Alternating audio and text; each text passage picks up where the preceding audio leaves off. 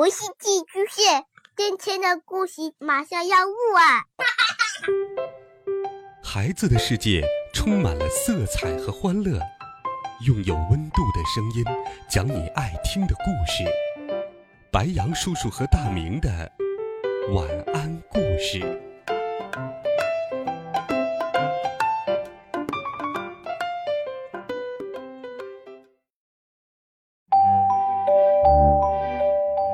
小朋友们、同学们，大家好，欢迎收听白羊叔叔讲故事。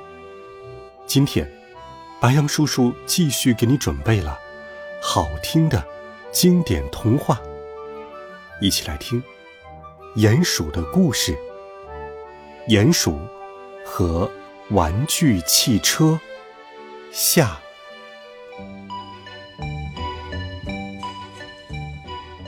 不一会儿，小鼹鼠注意到。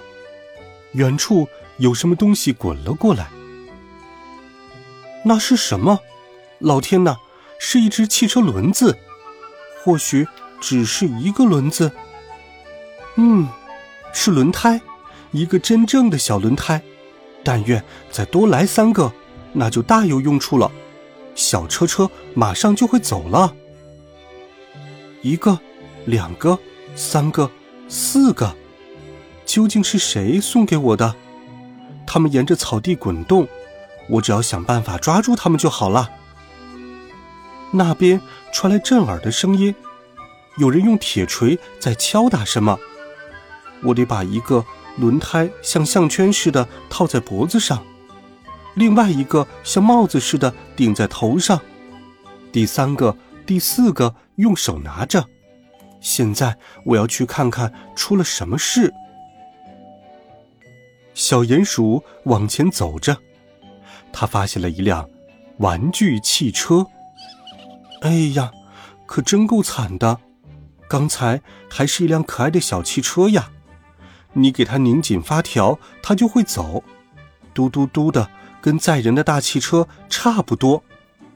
但是小朋友拿起铁锤对它猛砸，砸得它只剩下几个轮子和一堆废铁了。这个孩子为什么要这样做呢？他喜欢破坏玩具吗？嗯，那样漂亮的小汽车，正是我想要的。它会到处跑，有真正的轮子、座位和一个方向盘。这辆小车本来是会走的，但现在它不会动了，它被砸坏了。它是一辆得了重病的小汽车。要是我知道谁能很快的修好它，那该多好啊！这时候，老鼠来了，吱吱，出了什么事啊，小鼹鼠？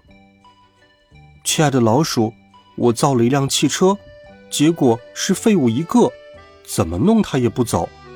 现在我捡到一辆好可爱的小汽车，可是它已经被人砸得稀巴烂，我不知道。怎么把它修好？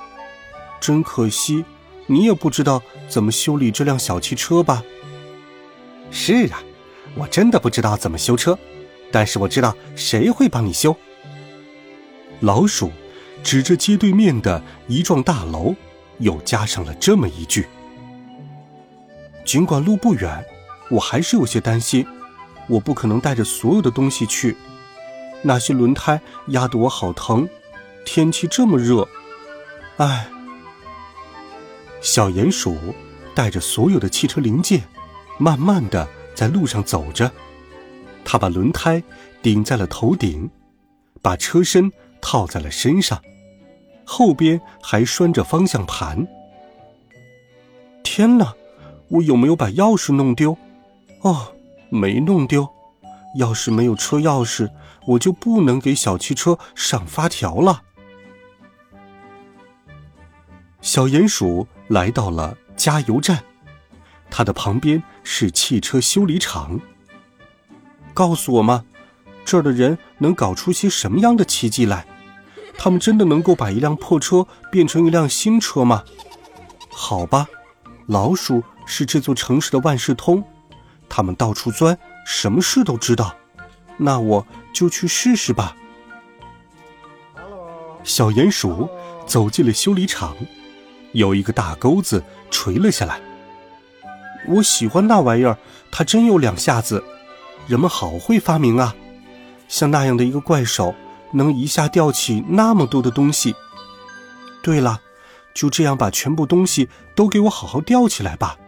我已经急着想知道你们会把它弄成个什么样子。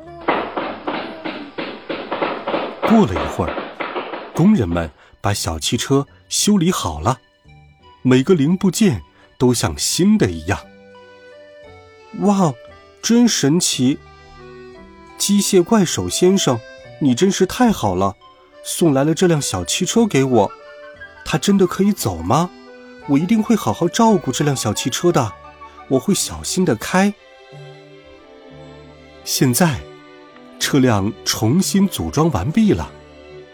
小鼹鼠高兴的坐了上去。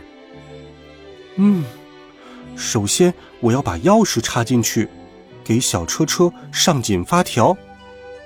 小鼹鼠给这辆玩具车上发条，一下，两下，三下，哦，慢点儿，不要把发条扭断了。我们很快就会开动。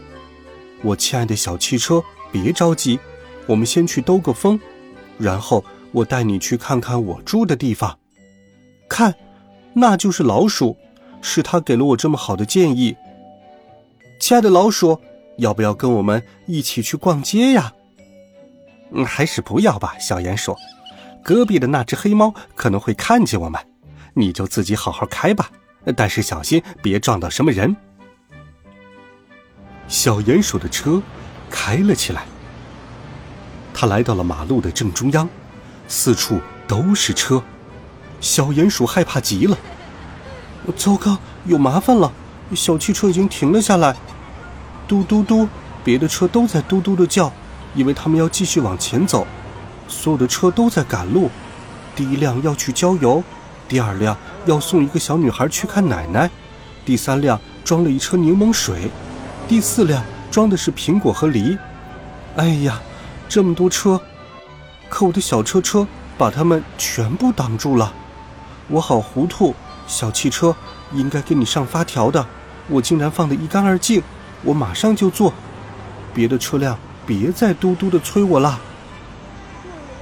小鼹鼠赶紧给汽车上发条，小汽车又发动了起来，它继续往前走。它从大汽车的车厢底下穿了过去，所有人都在看着它。哇哦！我及时刹车了，差点压到一只蚂蚁，但是小蚂蚁，这里。可不是过街的地方。小鼹鼠高兴极了，它开着自己的汽车，从白天到晚间，它点亮了车灯。瞧啊，一片片呼呼开的汽车，绿的、红的、蓝的、黄的，所有的汽车都开了车灯，他们不会迷路的。还有一辆小汽车。那是小鼹鼠的汽车，它也打开了车灯，好找到它回家的路。不一会儿，它来到了自己的土堆。我们到家了，小汽车，我就住在这儿，你以后就跟我住在一起。现在我要睡觉去了，希望你也一夜好眠。我得把钥匙带在身上，以免夜里有谁把我的车开走。小朋友们，你看我的车怎么样？这一天真愉快呀！晚安。好了，孩子们，经典童话《鼹鼠的故事》这一集，白杨叔叔就给你讲到这里。温暖讲述，为爱发声。我们明天见，晚安，好梦。